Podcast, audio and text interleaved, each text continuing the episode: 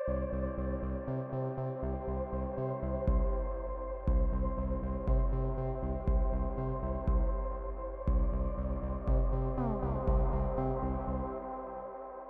привет, и с вами подкаст «Это Базис». Сегодня у микрофона я, Маша. Я Рита. Я Аня. А, мы хотели бы сегодня поговорить про институт брака и семьи. Во-первых, потому что это связано с нашим интересом к институтам, а, которые представляются общественными конструкциями, будто бы обеспечивающими стабильность общества и при этом обуславливающими его изменения. И вот здесь интересный поворот, можно ли из чего-то стабильного сделать что-то новое. Во-вторых, это одна из самых прикольных, одновременно болезненных тем для современного общества. Вот а, сейчас почти 8 марта мы попытались э, э, приобщиться к традиционной женственности. Э, как вам вообще? Ой, ощущения очень необычные. Я чувствую себя кошечкой. Если что, те, кто нас слушает, мы сейчас сидим с накладными ногтями, очень длинными и, наверное, красивыми. Мне кажется, красивыми. И пытаемся понять, что такое российский гендер. Да, мне кажется, я как будто бы чужую гендерную идентичность примерила так на один раз. Мне очень странно. Да, и чувствуются очень э, все действия очень небезопасными, потому что да. либо эта штука отвалится, либо я кого-нибудь поцарапаю. Да, и мы окончательно попали в зависимость от наших мужчин-коллег. Здесь есть Рома Колеватов, который практически взял наш заложницу, потому что с такими ногтями мы не можем ничего делать. И это как раз и есть вопрос болезненности российского гендера и тех отношений, на которых он строится. Но прежде чем мы начнем, мы, как всегда, вас попросим подписаться, первое, на наш Инстаграм, второе, на наш Твиттер, третье, на наш Телеграм-канал. Везде есть красивые карточки. А, и э, что еще? Не забывайте поставить лайк. Если вы нас смотрите на Ютубе, прямо сейчас э, поставьте лайк. Я даю вам пару секунд, как всегда, не начинаю, пока вы не поставите. И э, что еще очень важно, у нас сегодня будет выпуск про семью. А, в семье есть такая штука, как неоплачиваемый домашний труд, но мы бы хотели, чтобы у нас хотя бы запись подкаста была оплачиваемая, да, поэтому, пожалуйста, подписывайтесь также на наш Boosty и реагируйте на э, наши фандрайзинговые посты, это очень важно. Да, и очень приятно. Еще наш традиционный дисклеймер. Мы находимся в России, вся наша политическая деятельность, в том числе этот подкаст, происходит в России в условиях определенных ограничений цензуры, а, и поэтому мы вынуждены называть некоторые вещи не своими именами, но мы уверены, что наши подписчики а, все поймут. И э, сегодня мы решили, что такой особенный выпуск, и мы не будем представляться нашими какими-то академическими достижениями, какими-то статусами, а поговорим про э, наше семейное или не семейное положение и вообще положение в этой гендерной системе. Так, Маша, что вы скажете? Э, что я скажу? А, да, я Маша, и я квир из бедной семьи, и еще я одинока, и что очень важно, эм, мы знаем все о законе об ЛГБТ-пропаганде, в котором э, указывается, что очень плохо формировать позитивный образ э, квир-человека э, в, ну, где-либо вообще. Вот, поэтому, если вдруг однажды вам покажется, что я формирую позитивный образ ЛГБТ-персонажа, посмотрите на меня, пожалуйста. Вы меня видите, насколько я грустное, жалкое существо. Никогда никому не советую быть такой, как я. Вот, я вообще э, плачу по вечерам и, э, в общем, прихожу, э, работаю, плачу и, и, и работаю. Вот не советую. И никто из моих коллег также не считает, что это позитивный образ, правда? Конечно, мы испытываем исключительно отвращение, вот, и надо сказать, что в целом э, я вот к своему возрасту с изрядным отвращением смотрю на гендерную систему как таковую, на семейные отношения также. Я дважды успела побывать замужем, дважды успела развестись, вот, и поэтому в каком-то смысле, с одной стороны, я сапожник без сапог, с другой стороны, я буду отстаивать позицию, которая заключается в том, что именно в этом отвратительном э, компоте и бульоне из страданий, комплексов, ревности, нереализованных желаний и нехватки как раз и заключается наша человеческая функция, капиталистическая, которая позволяет нам наслаждаться. Поэтому я, конечно, дважды в разводе, но мне все еще по кайфу. Да, я еще ни разу не была в разводе, пока что. И да, меня зовут Рита, я влюбляюсь в эмоционально недоступных мужчин и женщин, и поэтому я одинока. Так и живем. Я думаю, после такого прекрасного превью можно начать наш разговор. Я бы перешла бы к такой теоретической части, потому что я Мы как раз готова кивать э, к, по поводу того, что влюбляться в недоступных, эмоционально недоступных людей — это база. Это база. Да. Хотя бы по той простой причине, что такова государственная конструкция современного российского патриархатного государства, которая опирается на образы нормального родительства, а также на образ патриархальной семьи как ячейки патриархального государства, разработанный еще Робертом Филмором в его эпохальном труде «Патриарх», потому что кто должен быть главой семьи? Конечно же, мужчина, и это все очень правильно. Вот, и нам, конечно же, рассказывают про то, что кроме мужчин и женщин не су якобы существуют еще некие гендеры, вот, и мы, конечно же, со всем этим тщательно боремся. Вот, но а, можно было бы посмеяться просто над а, вот этими высказываниями про гендерные свободы, устрицы, родители одного и родители два, гендерно-нейтрального бога, но за этим стоит нечто большее, и за этим стоит, естественно, такая классическая марксистская тема про воспроизводство рабочей силы, да, и, соответственно, воспроизводство не только рабочей силы, но и времени, и эмоций, и всего прочего. И у семьи и у отношений есть, безусловно, экономическое измерение, над которым уже нельзя смеяться, как можно было бы посмеяться над какими-то безумными высказываниями. И гендер — это инструмент обмена, Труд у нас гендеризирован, не в последнюю очередь благодаря институтам. Посмотрите наш выпуск про институты, там есть Мэри Дуглас, которая как раз рассказывает о том, что в конечном счете все разделение труда сводится к тому, что мальчики отличаются от девочек. И это все вписано в нашу оригинальную экономику, которая, в общем, использует семью и отношения для того, чтобы куда-то ехать но я бы хотела, наверное, в первую очередь начать с базы, с основы, э, с того, что мы видим каждый день на пачке э, хлопьев, я не знаю, в рекламе банка и э, сока яблочного.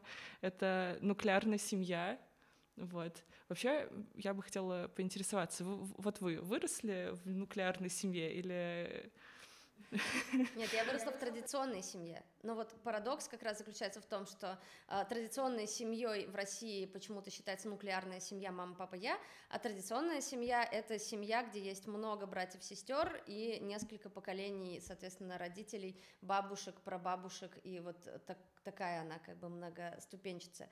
Но нуклеарная семья — это, конечно, страшное дело. Да, конечно, я выросла в традиционной нуклеарной семье, в конце этого семейного путешествия мои родители развелись. С вот. чем я их поздравляю, мои тоже. Давай пожмем наши руки. Uh, да. Uh, но вообще, uh, сталкиваясь с нуклеарной семьей в Э, экономическом э, поле мы видим, насколько это все-таки э, тоже заточенный под экономику институт, потому что если мы представляем традиционную семью или такую расширенную, условно говоря, семью, мне кажется, это более удобное понятие, потому что это может включать там бабушек, дедушек, теть, дядь, племянников, я не знаю, очень много людей.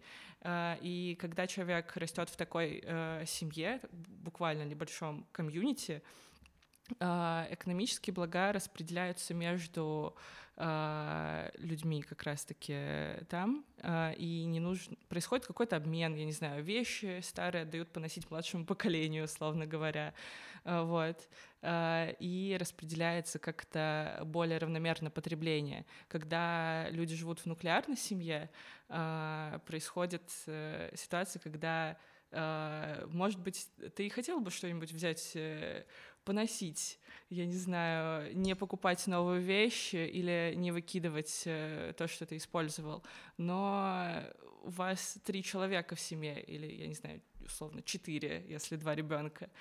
И получается, что люди в нуклеарной семье вынуждены больше потреблять, потому что нет возможности как-то э, разделить это потребление. И таким образом э, пропаганда нуклеарной семьи, мне кажется, очень удобна капиталистическому обществу.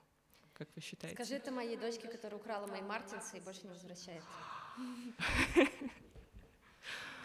Какой ужас, поддержка. Я, Я горжусь. Мне кажется, на этом строится общество будущего. Ну да.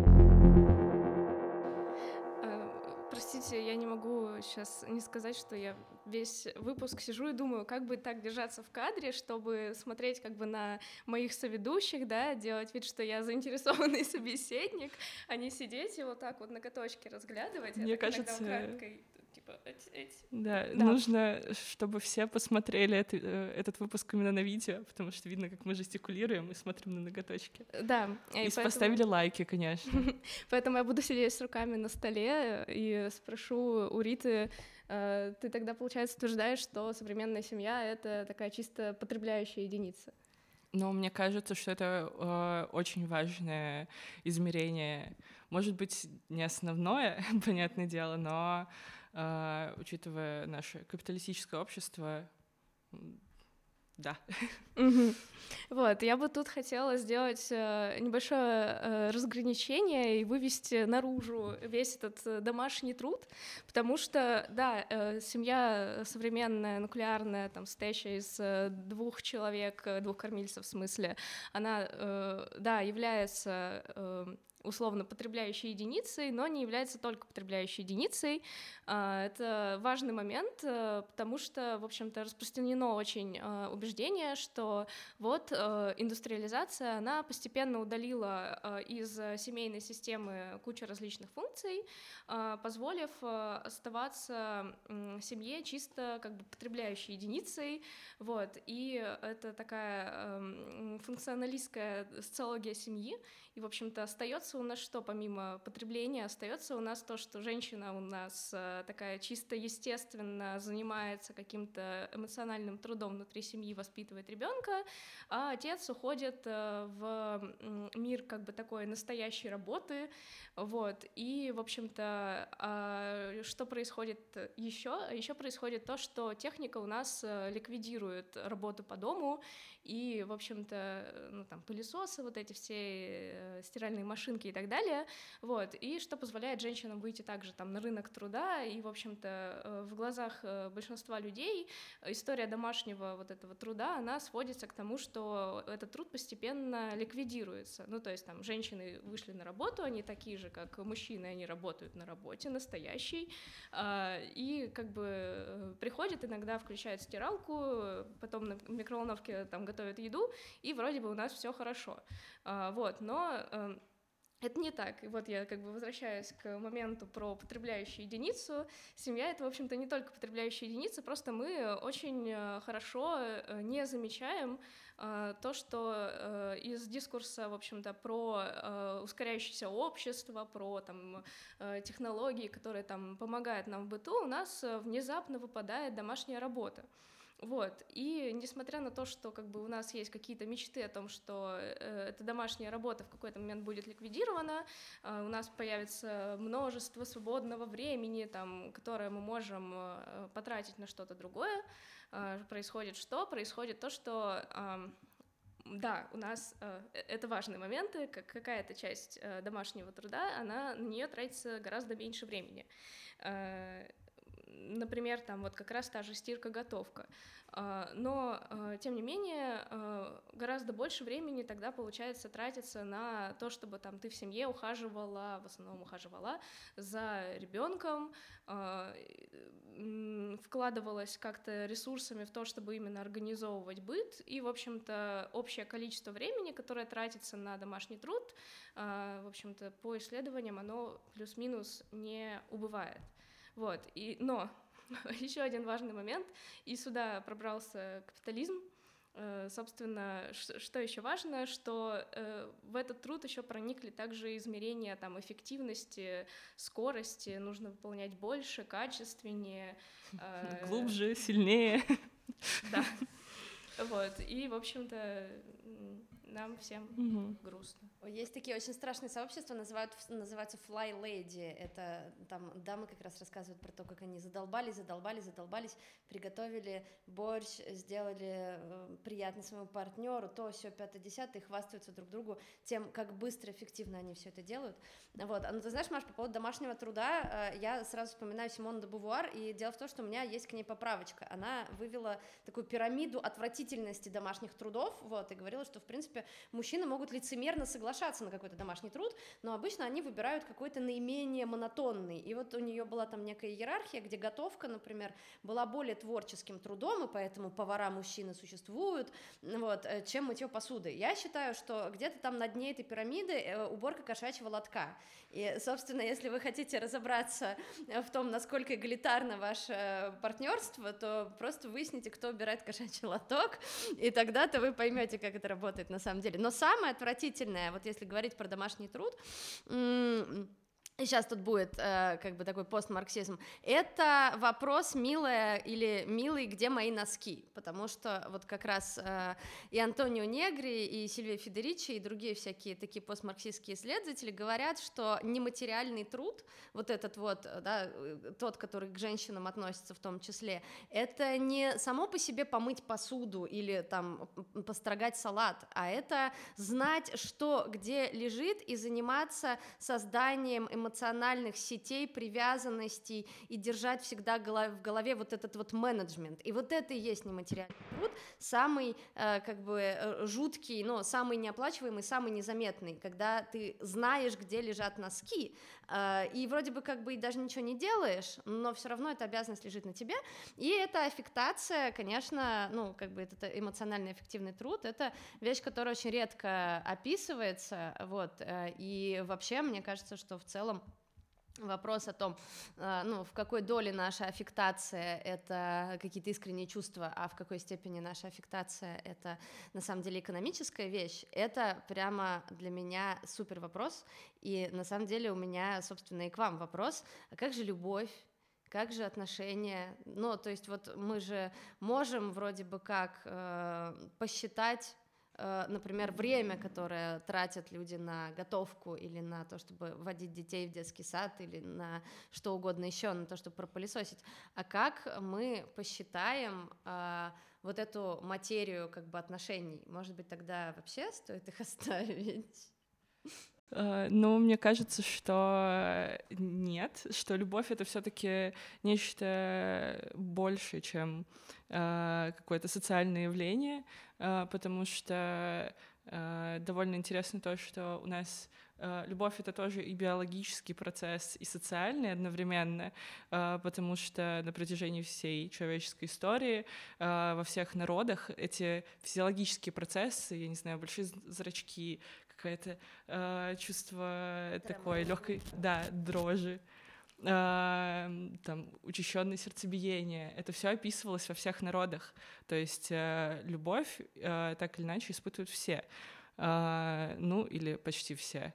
Э, Вот. Э, И это то, с чем мы живем. Однако вот что касается какой-то социальной, э, социального представления о любви, которое тоже на нас накладывается, и что мы там ожидаем от партнера, какие романтические действия. Вот это как раз, э, мне кажется, и э, есть то, что мы можем как-то поменять, вот, и на что активно влияет капитализм.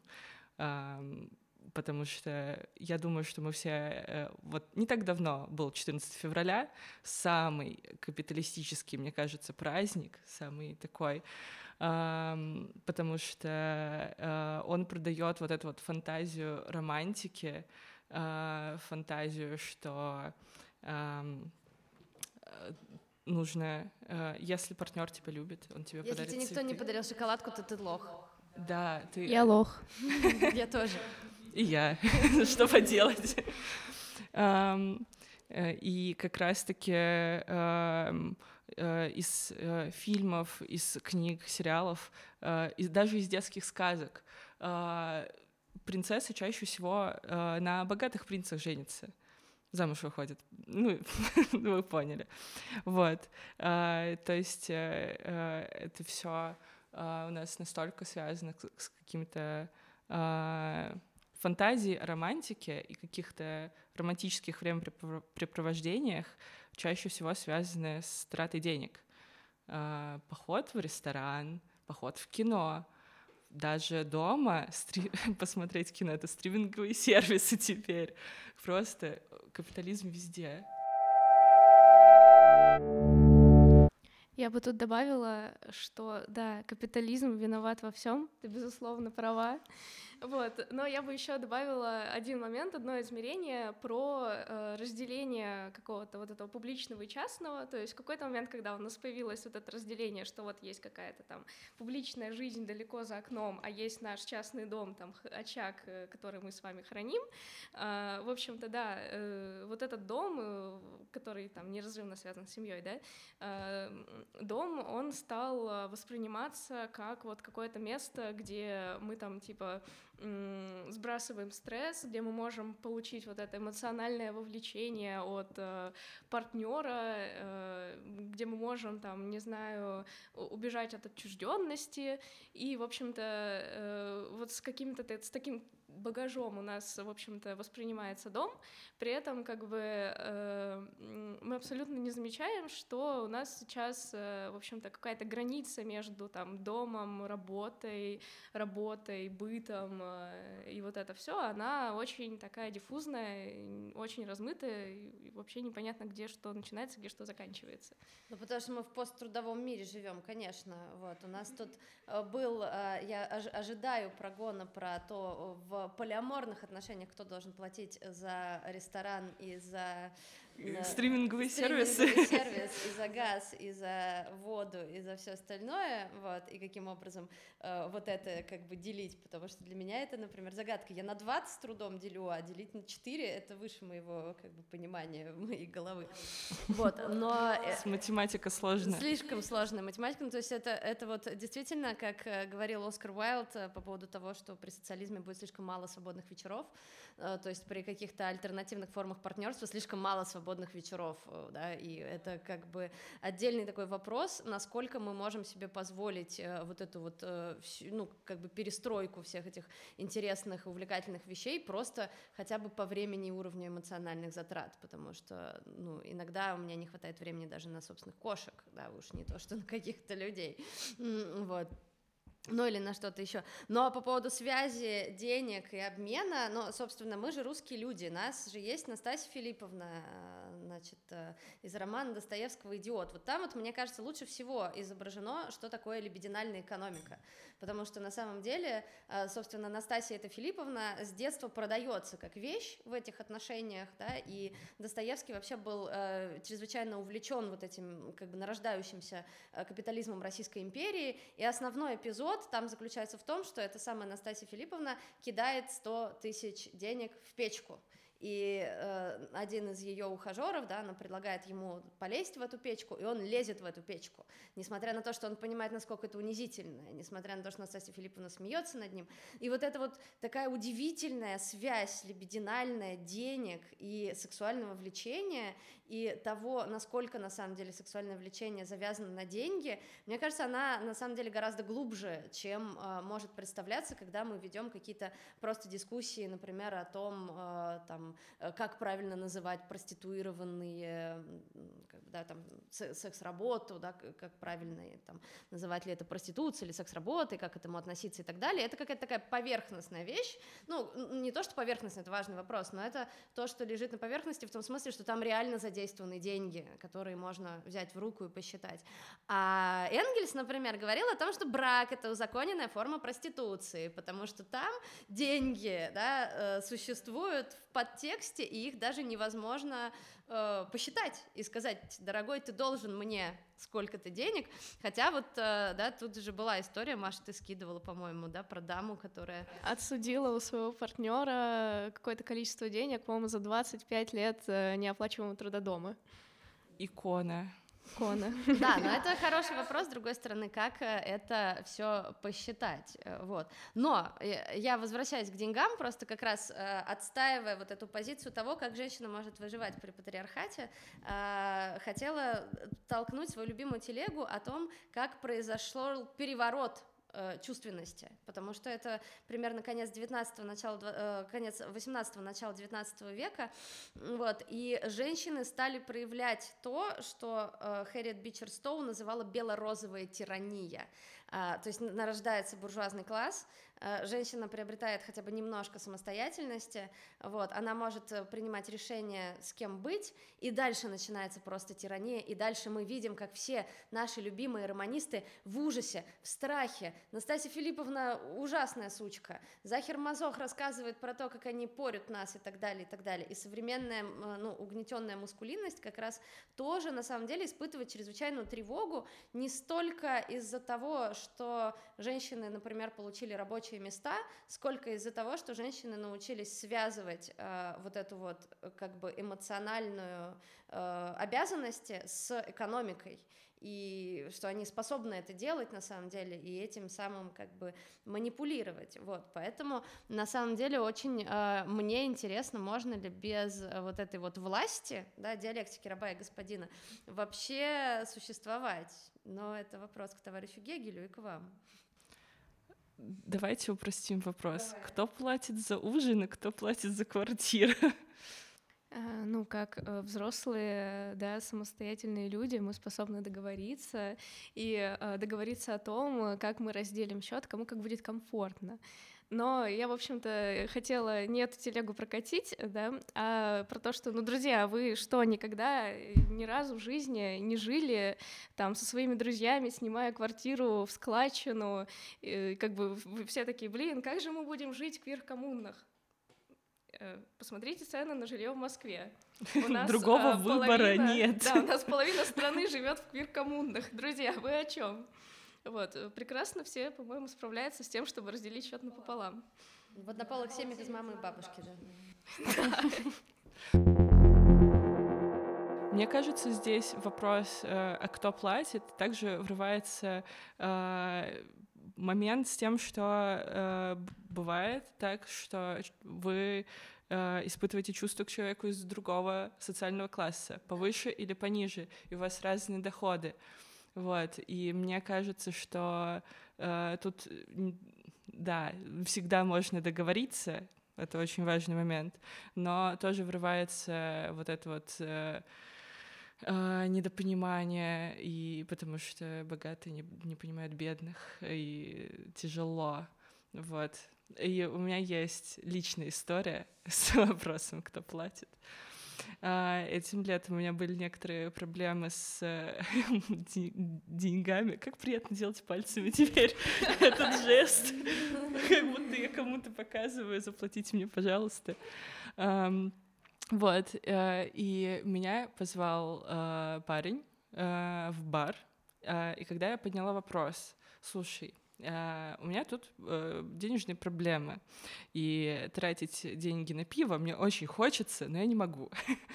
uh, ответом был, а, ну, сори, тогда давай не будем. Вот. Он не заплатил за пиво? Uh, он не предложил не, не встречаться тогда в этот день и вообще исчез. Вот. И uh, в тот момент я такая, оу, вот оно. Э, потому что как будто бы да, хотелось бы обговаривать, и чтобы всем было комфортно, но вот такие вот ситуации тоже э, четко указывают момент с деньгами в Рит, любых отношениях. Мне очень захотелось купить тебе пиво после записи О, выпуска. Да, я буду не против. Мы скинемся все на пиво и будем его сольем разное пиво в одну стакан и будем его пить. И при этом разделим счет пропорционально нашим доходам. Да, кстати, это тоже было бы решением, а, э, как это, господи, прогрессивная шкала налогообложения. Это в целом то, что работает в экономике и, возможно, и в семье. В семье, да, кому много дается. Но ты знаешь, на самом деле связь э, вот этого вот, э, ну, как бы денег и сексуального желания же это очень-очень старая тема. И, ну, люди, которые из разных классов, да, это, это же все вокруг этого, вокруг этого строится вся наша романтика, вокруг этого строится как э, э, э, романтическая история любви Титаника, где, подобно вампиру, это, значит, девочка из буржуазной семьи припадает к тонкой шее рабочего класса, да, на этом строится э, роман Стендаля «Красное и черное», в котором, как бы, Жюльен Сорель хочет не бедную Матильду, он хочет просто войти в дворянство, как э, Селин в большую литературу, вот, как к себе домой. Ну, то есть вот эти вот все вещи, э, на самом деле, меня, например, дико интересуют именно потому, что когда об этом говоришь, то кажется, что говоришь о чем-то непристойном. И я вот много думала тоже про то, как говорить о сексуальности, ну и вроде бы ты расскажешь про какие-то практики, про э, какие-то конкретные вещи, но это уже не будет выглядеть непристойным, это можно найти на любом э, сервисе или там в любом описании. А вот если если ты будешь говорить про деньги, то сразу же ты будешь выглядеть как настоящий извращенец и либертен. Вот. И мне кажется, что ну, социалисты — это вот как раз такие либертены, которые говорят про самое интимное, не про то, занимаетесь ли вы анальным сексом, а про то, кто из вас за кого платит. Да, вот э, про как раз браки между людьми из э, разных классов, вот эту вот фантазию. Э, довольно интересно, я недавно э, прочитала а, как женщина брала интервью у людей в толпе, когда женились а, Вильям и, как ее зовут, а, королевская семья, нет, это Гарри и Меган Маркл, Вильям и Кейт, по-моему, наверное. Да, точно. Какой кошмар, база. А, и а, люди, которые были в толпе а, в тот момент, говорили, что они очень счастливы, они очень рады. И когда их спрашивали, почему, они говорили, что они чувствуют надежду, что типа ну, мы понимаем, что Кейт э, Миддлтон — это непростая девчонка, но тогда казалось, что это, типа, одна из нас, просто девушка вышла за принца, значит, это возможно. И вот э, это желание верить в такую сказку, что а, благодаря каким-то чувствам ты можешь переступить вот это вот э, из там бедности или среднего класса в какое-то вообще недосягаемое пространство, э, это, конечно, очень интересно. Грустновато звучит наш подкаст, и, собственно, когда мы обсуждаем вопрос, кто должен платить в ресторане, возникает, э, ну, с одной стороны, мне очень обидно тоже за тебя, Рита, потому что мне кажется, что пиво и еда — это базовые вещи, которые, на которые должны должен, быть бесплатными должны быть вообще. бесплатными. Никто не должен за них платить. Абсолютно. Ни мужчина, ни женщина. Да, поэтому вот так вот мы можем ответить на этот вопрос. Но возникает вопрос, а, собственно, можно ли вообще сделать что-то с институтом брака и партнерства, потому что, когда мы про это говорим, во-первых, мы представляем себе вот эту э, э компанию «мама, папа, я», вот, э, и забываем о том, что у нас есть самые разные связи, и э, у нас, ну, есть институт почти семьи, который в больших городах становится институтом дружбы, когда, в общем, друзья помогают друг другу в гораздо большей степени, чем э, там родственники какие-то ближайшие или какие-то партнеры и так далее, что это все довольно разнообразно и так далее, вот, и, собственно, когда мы говорим про семью, что мы представляем себе, помимо, собственно, вот этого вот э, узкого такого понимания в духе там американских 50-х годов?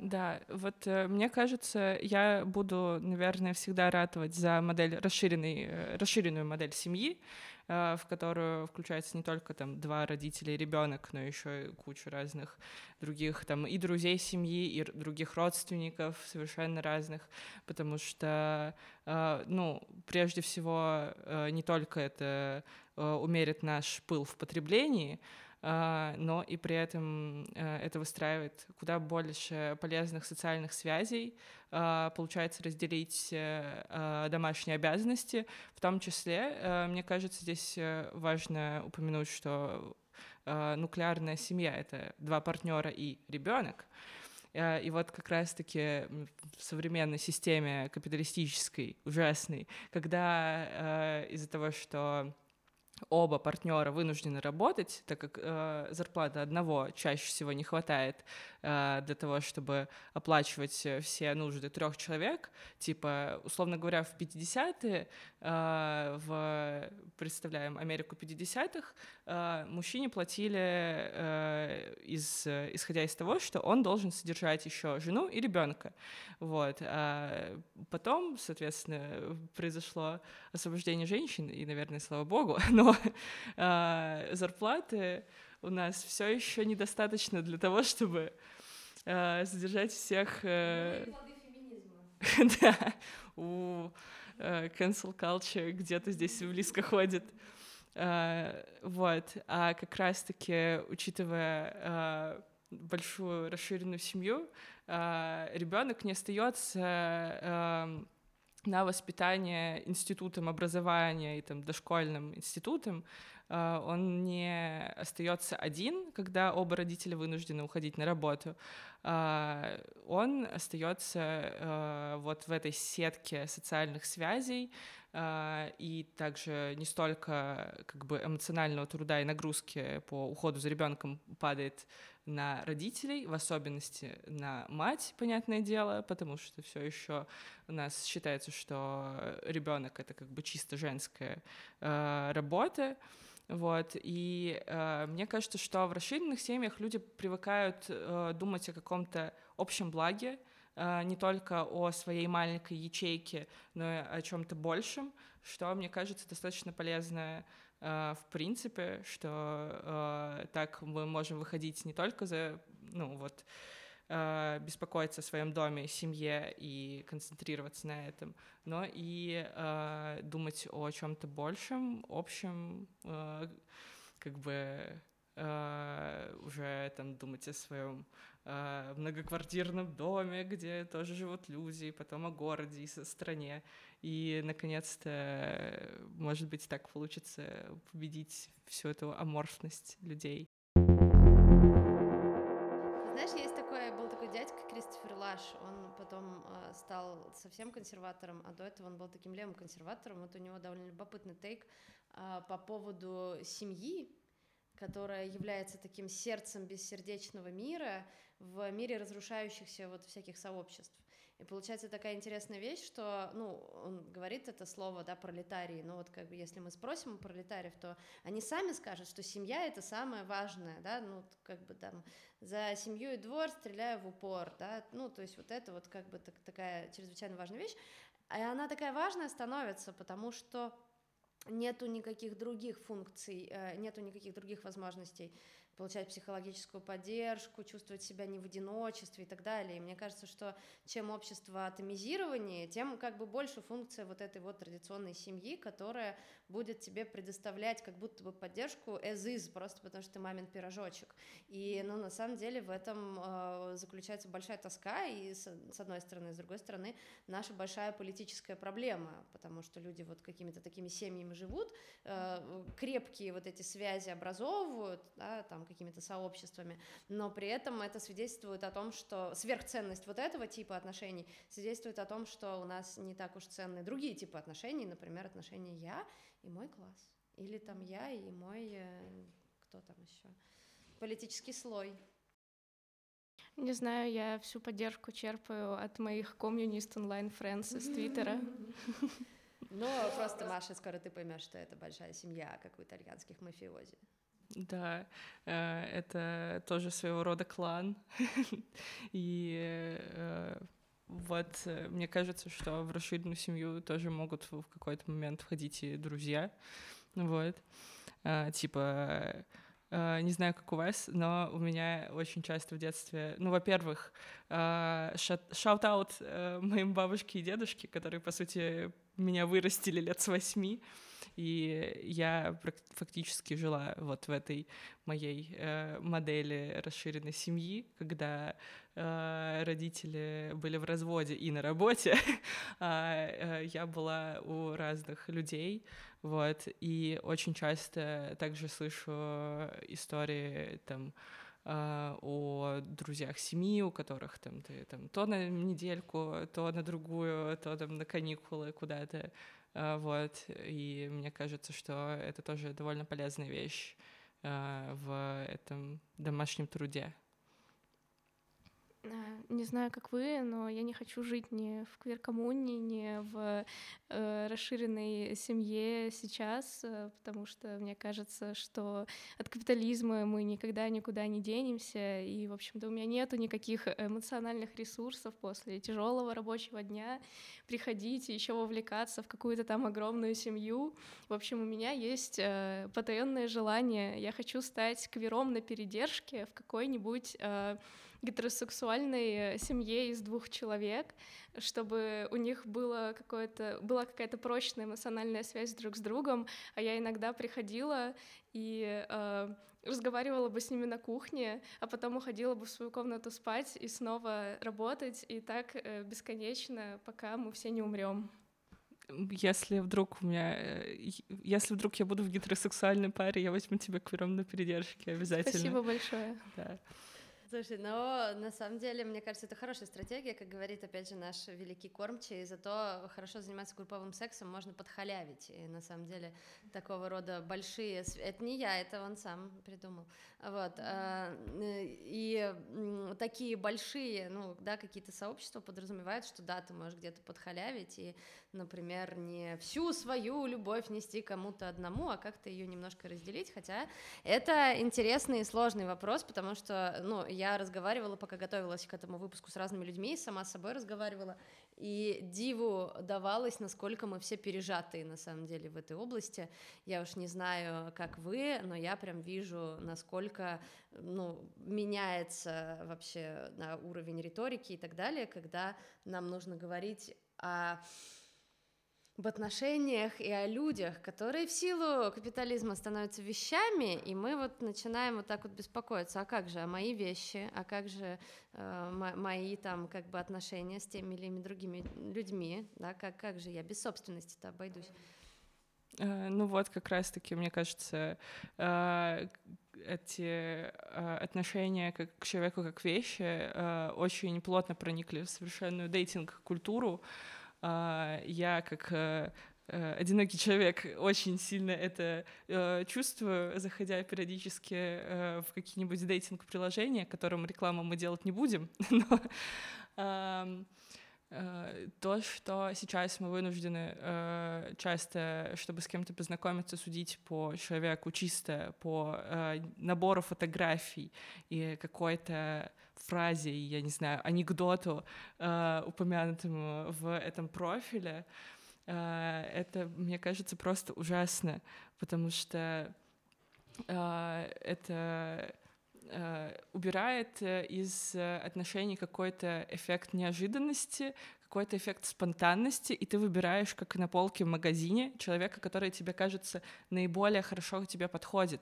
Но ну и сами мы, заходя в эти приложения, пытаемся э, выстроить образ э, самого себя с той стороны, э, понравлюсь ли я такому человеку, которого мне хочется, вот таким. Так, нужно встать в какую-нибудь позу, нужно написать какой-нибудь смехуёчек, там, э, нужно э, сделать все, чтобы э, выглядеть как хороший товар, и это, мне кажется, очень печально, и это часто печалит меня. Поэтому в эти дейтинг-приложения я теперь захожу редко, когда я стала об этом думать.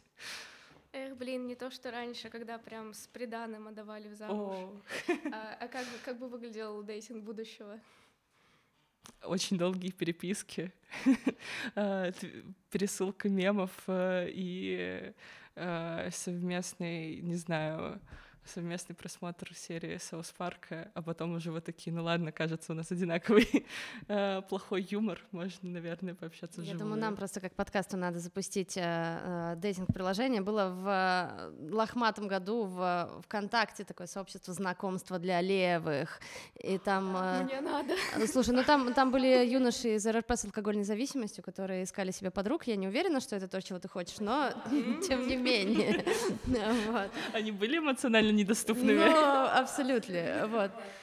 Но я просто думаю как раз о том, что э, на самом деле, когда мы думаем про дейтинг и про все вот эту вот э, штуку, ну и в том числе про вообще разные э, там типы отношений, то э, я как раз всецело выступаю за уродские отношения. Ну, уродские в каком смысле? В том смысле, что они несуразные, какие-то нелепые, э, не совпадающие э, с какими-то общественными представлениями о чем-то и так далее, и так далее, потому что мне здесь помогает Лакан.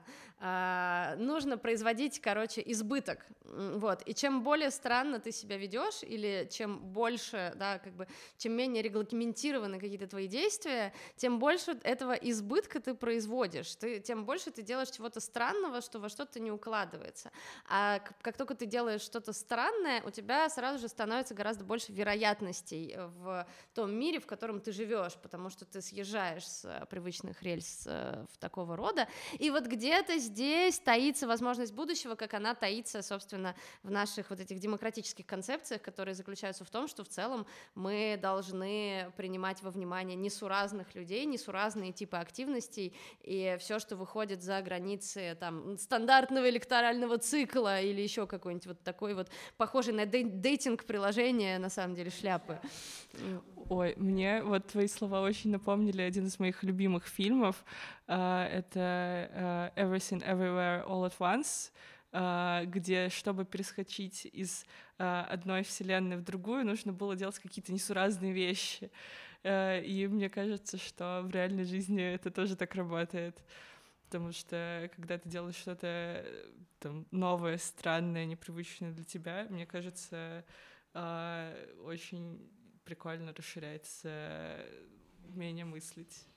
Расковать творчество масс, но это нужно только если у нас будет хотя бы немножко свободного времени на это все. Женщины прекрасные. Э, какой у вас опыт был с полиаморией? Я держу бокал, представляю, что это бокал вина, э, и мы просто разговариваем сейчас где-нибудь э, за столом, Ой, девочки. Ой, девочки, давайте я первая отвечу, потому что отвечу я очень коротко. А, опыт в полиамории у меня был исключительно такой, что а, полиаморными были мои партнеры э, с моего согласия, и вот это вот все, а, а, а я была человеком, который э, сидит дома и работает, и, плачет в общем-то, да, плачет по вечерам, э, не из-за полиамории. Э, потому что, в общем-то, э, какого-то свободного времени на то, чтобы в капитализме иметь несколько партнеров, ну, и, короче, мне бы на одного найти, вот. Это вся, вся, вся, вся история. У меня очень печальный опыт в полиаморе. Ну, вернее, как сказать, э, мне это как раз непонятные...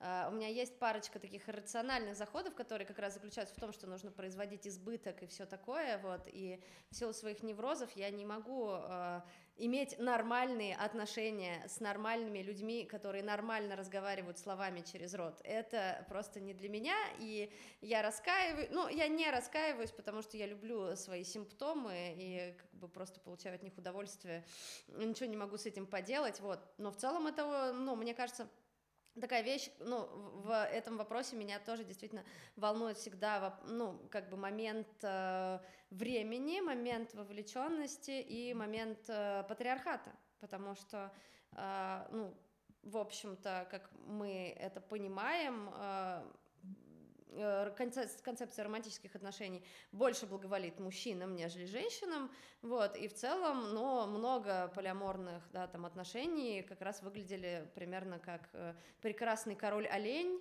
и его, как бы, покорное стадо, вот, и у меня, как человека с феминистской оптикой, здесь возникают некоторые вопросики, почему, собственно, так происходит, вот, и вопросики связаны еще с тем, что у нас у мужчин и у женщин другая, ну, разная культура чувств, да, и можно, конечно, преодолевать эту культуру чувств, но вы э, как бы э, вымороть ее окончательно и преисполниться в своем сознании до конца довольно трудно. И вот это вот наложение, ну, как бы, да, будущего в э, светлого коммунистического будущего в отвратительном капиталистическом настоящем скорее рождает когнитивный диссонанс. Но мне кажется, что это не значит, что не надо пытаться. Потому что у нас в целом есть такие фетиши, да, вот, например, там Рожава, мы вроде бы любим Рожаву, а потом мы почитаем поближе, и там, о, божечки, что происходит, и вообще в целом не все эти, э, да, там, э, курдские социалисты лапочки, да, это же не значит, что надо прекращать пытаться, да, или там какие-нибудь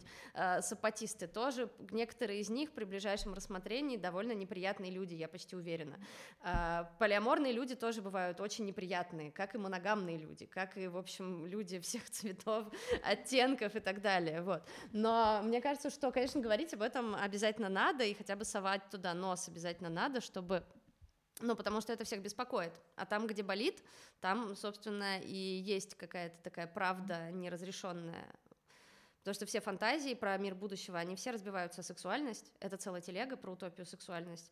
Вот. И ну, с этим придется что-то делать в любом случае. Да, придется нам что-то делать, но надеюсь, что э, в более скором будущем, чем в таком далеком.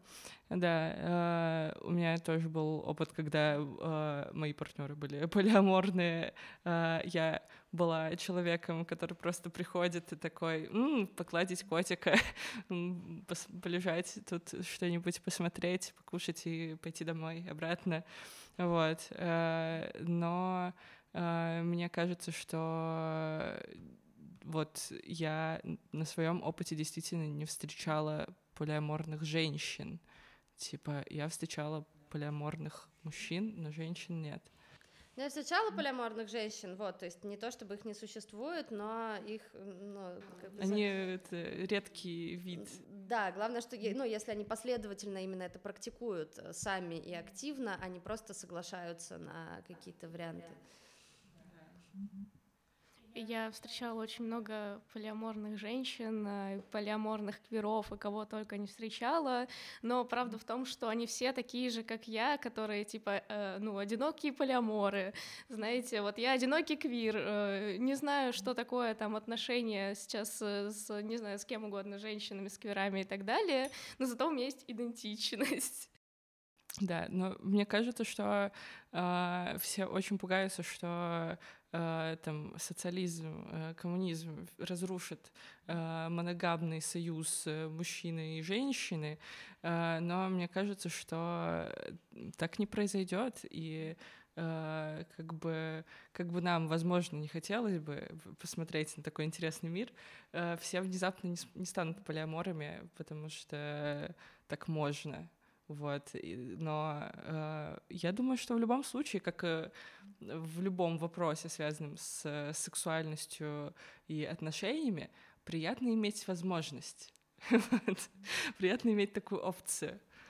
Не знаю, я бы осталась э, квером на передержке в любом случае. Но ты же тоже хочешь иметь такую опцию. Конечно. Вот. Э, тут как в одном из моих любимых анекдотов, и, в общем, я сейчас вам расскажу анекдот. Были коммунисты, была хорошая колбаса. Пришли демократы, хорошая колбаса пропала. Когда снова будут коммунисты, а, снова будет хорошая колбаса. Они ее что, туда-сюда с собой носят? А, простите, пожалуйста. Я бы свайпнула тебя вправо, не переживай, я люблю такое.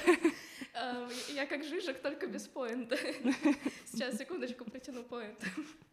Короче, да, э, это я просто пыталась сделать заход к, к истории про то, что, в общем-то, э, мы будем все страдать сейчас при капитализме и, э, и в общем-то, мучиться в этих великих нуклеарных семьях, но, в общем-то, поможет нам Поможет нам поход только коммунизм.